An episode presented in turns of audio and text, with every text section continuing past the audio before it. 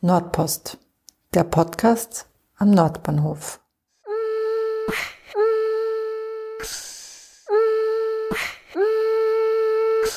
Willkommen zur mittlerweile zwölften Ausgabe von Nordpost. Diesmal handelt es sich wieder um eine reguläre Ausgabe, nachdem ich mich rund um den Jahreswechsel der Gymnasiumssuche im Kretzel gewidmet habe. Mein Name ist Sonja Harter und im Podcast widme ich mich unterschiedlichen Themen rund um unser Viertel, da ich selbst gar nicht so viel über die Geschichte des Nordbahnhofs weiß, habe ich mir mal einen ganzen Stapel von Büchern ausgeliehen. Und ich habe mir gedacht, es wäre vielleicht für den einen oder die andere auch interessant, hier ein paar Tipps zu bekommen. Und wir bewegen uns äh, einerseits auf einer zeitlichen Achse, das heißt von der Vergangenheit in die Gegenwart bis hin in die Zukunft. Andererseits auf einer inhaltlichen Ebene, die am Anfang sehr konkret ist und dann durchaus immer theoretischer wird. Ihr bekommt zum Podcast äh, noch ein kleines Video dazu geliefert, wo ihr ein paar Einblicke in die vorgestellten Bücher bekommt. Als erstes Buch möchte ich euch Der Wiener Nordbahnhof von Franz Haas vorstellen. Ihr werdet kaum eine Publikation über den Nordbahnhof finden, in der Franz Haas nicht zitiert wird. Er hat jahrelang äh, über den Nordbahnhof geforscht und hat mit diesem Buch, das mir jetzt in einer Version von 2008 vorliegt, es gibt aber auch noch eine neuere, sich den unterschiedlichen Stadien äh, der Geschichte des Nordbahnhofs gewidmet. Und was zumindest mir nicht ganz präsent war, ist, dass es vor diesem pompösen alten Gebäude, das äh, auf der anderen Seite der Bahn ist, äh, schon einmal einen ersten Nordbahnhof gegeben hat. Im Jahr 1836 hat es im Kaiserreich die Bestrebung gegeben, dieser neuen Technologie, von dieser neuen Technologie zu profitieren und eine Eisenbahn zu bauen. Damals hat das Bankhaus Rothschild eine Aktiengesellschaft gegründet und hat dann die Kaiser Ferdinands Nordbahn gegründet. Das war eine Privatbahn. Und was wir kennen, dieses alte pompöse Gebäude, war der Personenbahnhof.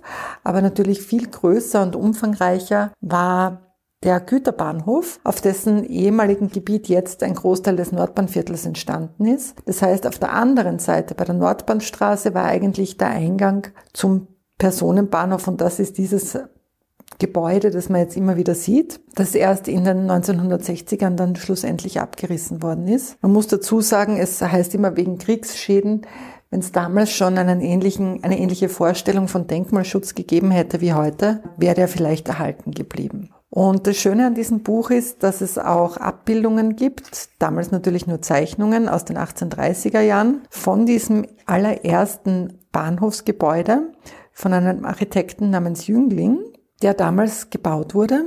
Und damals war ja die Donau noch nicht reguliert. Das heißt, dort, wo unser jetziger Nordbahnhof ist, wie wir ihn nennen, war ein Donauarm.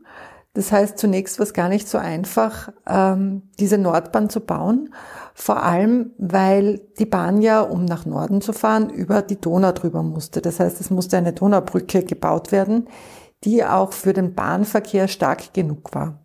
Nachdem das damals alles neu war, hat man halt den Bahnhof gebaut und innerhalb weniger Jahre ist klar geworden, dass er viel zu klein ist, vor allem auch für den immer stärker werdenden Güterverkehr, weil ähm, sehr viel Kohle nach Wien importiert wurde über den Nordbahnhof, respektive aus den ehemaligen Kronländern sehr viele Menschen nach Wien gefahren sind mit dem Zug.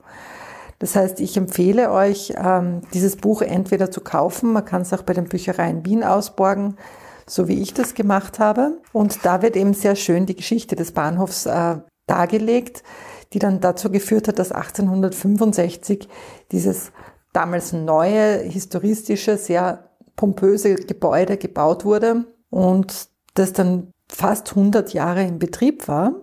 Das heißt, äh, der Nordbahnhof wurde immer weiter ausgedehnt, auch ähm, Richtung Donau, nach der Donaubegradigung. Und für den Güterverkehr gab es dann viel mehr Raum als für den, für den Personenverkehr. Wie wir bereits wissen, und vielleicht kann ich da auch mal eine eigene Folge drüber machen, gab es auch De Deportationen vom Nordbahnhof. Und am Ende des Krieges ähm, wurde das Gebäude relativ stark zerstört und die Kriegsruine ist dann ziemlich lang gestanden. Und was ich sehr spannend finde in dem Buch vom Franz Haas ist, dass er dann auch noch den Bau des Bahnhofs Praterstern ab 1950 mit einbezieht, weil während der Bahnhof Praterstern gebaut worden ist, ist noch immer die Ruine des alten Nordbahnhofs quasi dort gestanden an der Nordbahnstraße, wo dann erst Ende der 1960er diese Wohngebäude errichtet wurden, die wir heute noch sehen. Es war dann, nachdem der Güterverkehr immer mehr zum Erliegen gekommen ist, ähm, ist dann auch der Bahnhof äh, immer mehr verwildert und jahrzehntelang eigentlich als Brache im Stadtbild vergammelt. Und es gab dann einige Leitbilder zur Bebauung des Nordbahnhofs. Und äh, was ich hier jetzt euch vorstellen möchte, ist ein Buch, das heißt Handbuch zum städtebaulichen Leitbild Nordbahnhof, freie Mitte, vielseitiger Rand. Die freie Mitte ist ja vom Studio Fleiß-Drerowitz ähm, geplant worden, wie vielleicht einige von euch wissen. Und das Spannende an diesem umfangreichen Reader ist nicht nur die detaillierte Aufschlüsselung der unterschiedlichen Zonen des Nordbahnviertels der freien Mitte und der Bebauung rundherum, sondern auch eine Dokumentation des Bürgerbeteiligungsprozesses im Vorfeld. Es wurden nämlich schon im Jahr 2013 rund 300 Bürgerinnen und Bürger zu äh, Informationsgesprächen geladen und äh, davon wurden dann einige ausgewählt, um in Arbeitsgruppen Themen wie Mobilität, Grün- und Freiraum und Bebauung und Nutzung zu erarbeiten. Das heißt, es hat eine sehr starke Bürgerbeteiligung gegeben. Es ist jetzt interessant, ein paar Jahre später, also dieses Buch stammt aus dem Jahr 2015, zu sehen, was damals schon angedacht wurde, was davon umgesetzt wurde, aber auch Dinge zu entdecken, die nicht so umgesetzt wurden.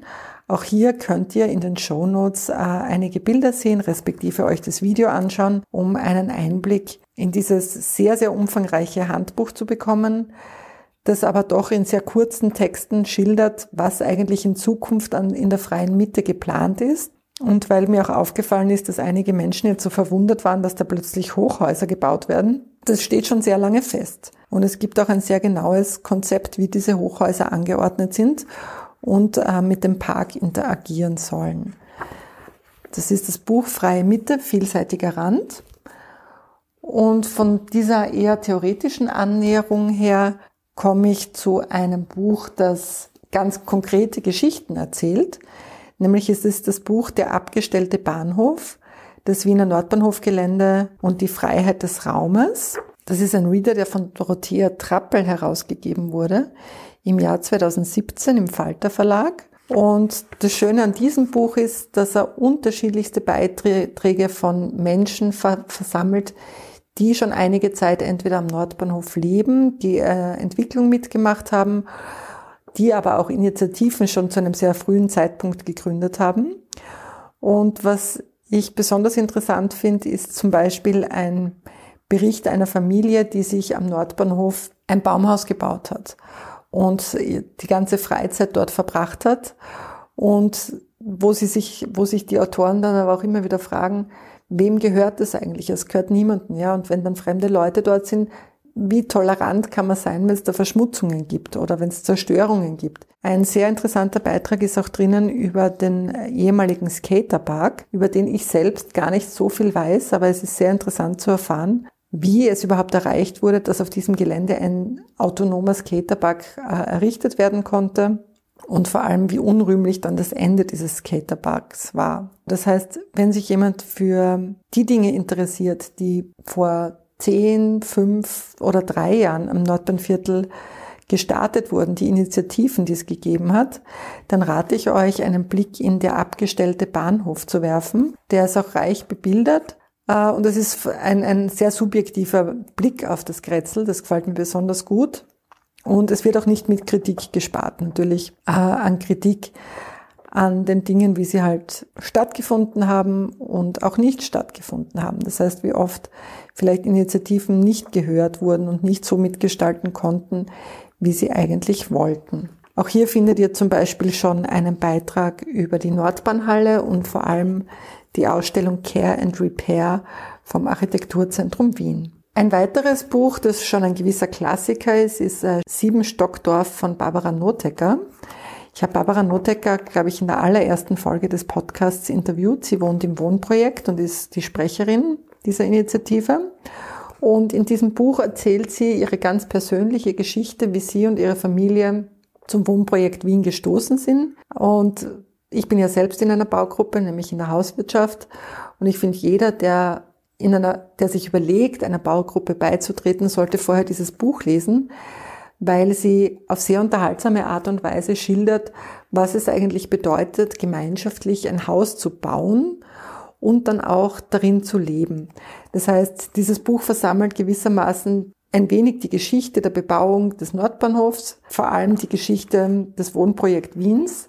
Aber das Schöne ist, dass sie auch zahlreiche äh, theoretische Literatur zitiert, ohne das aber so in den Vordergrund zu rücken. Das heißt, es fließt einiges sehr Interessantes ein zu den Themen Partizipation, gemeinschaftliches Wohnen, äh, Nachbarschaft, ähm, die Wir-Kultur etc. Das heißt, man kann dann, wenn man möchte, auch noch äh, weiterlesen.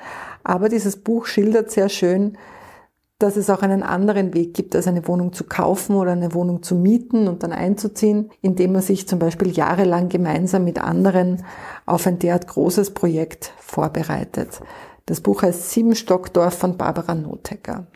Ein Buch, das in eine ganz andere Richtung geht, aber finde ich für viele Leute interessant sein könnte, ist So ist das Nordbahnviertel, Rezepte aus der Nachbarschaft, herausgegeben von der Gebietsbetreuung Stadterneuerung, äh, wo ich besonders der Andrea Mann danken möchte, die mir nicht nur eines dieser Kochbücher zur Verfügung gestellt hat, sondern auch zahlreiche weitere Literaturtipps zum Nordbahnhof gegeben hat. Und ich suche gerade ein Inhaltsverzeichnis. Genau, und äh, unter diesen zahlreichen Rezepten, die sich da finden von Menschen, die im Nordbahnviertel leben, gibt's Vorspeisen, Hauptspeisen und Nachspeisen. Und es reicht von Emmy Omas Karottensuppe bis zu Hirse mit roten Rüben oder der siebenbürgischen Krautsuppe. Bei den Hauptspeisen gibt's Ofenkürbis mit Feta, Karpfen serbisch, Kürbisrisotto oder bulgarisches Moussaka. Und bei den Nachspeisen finden sich so schöne Gerichte wie Spinatkuchen, Eierlikörkuchen oder Zwetschgenknödel. Das heißt, wer wissen möchte, wie andere Menschen, die hier wohnen, kochen, kann sich mal dieses Buch schnappen. In der Be Gebietsbetreuung äh, in der Nordbahnstraße oder auch am Max-Winter-Platz könnt ihr euch das holen. Und als letztes Buch möchte ich euch äh, Mission Possible vorstellen. Da geht es um die Wege zur zukunftsfähigen Nutzungsmischung. Viele von euch kennen ja die Nordbahnhalle oder kannten die Nordbahnhalle. Ich habe in einer früheren Folge auch einmal mit den beiden Projektleiterinnen gesprochen. Und rund um dieses Forschungsprojekt ist ein sehr umfangreiches Buch entstanden, das sich vor allem mit Nutzungsmischung beschäftigt. Da kann man noch einmal sehr gut nachlesen, wie die Nordbahnhalle entstanden ist, was dort stattgefunden hat und welche Folgerungen daraus gezogen wurden. Ja, das wär's dann heute schon. Und ich hoffe, dass ihr euch bei dem einen oder anderen Buch ein Bild machen könnt über unser Viertel, über die historischen Entwicklungen, aber auch die Zukunftspläne. Danke, ciao.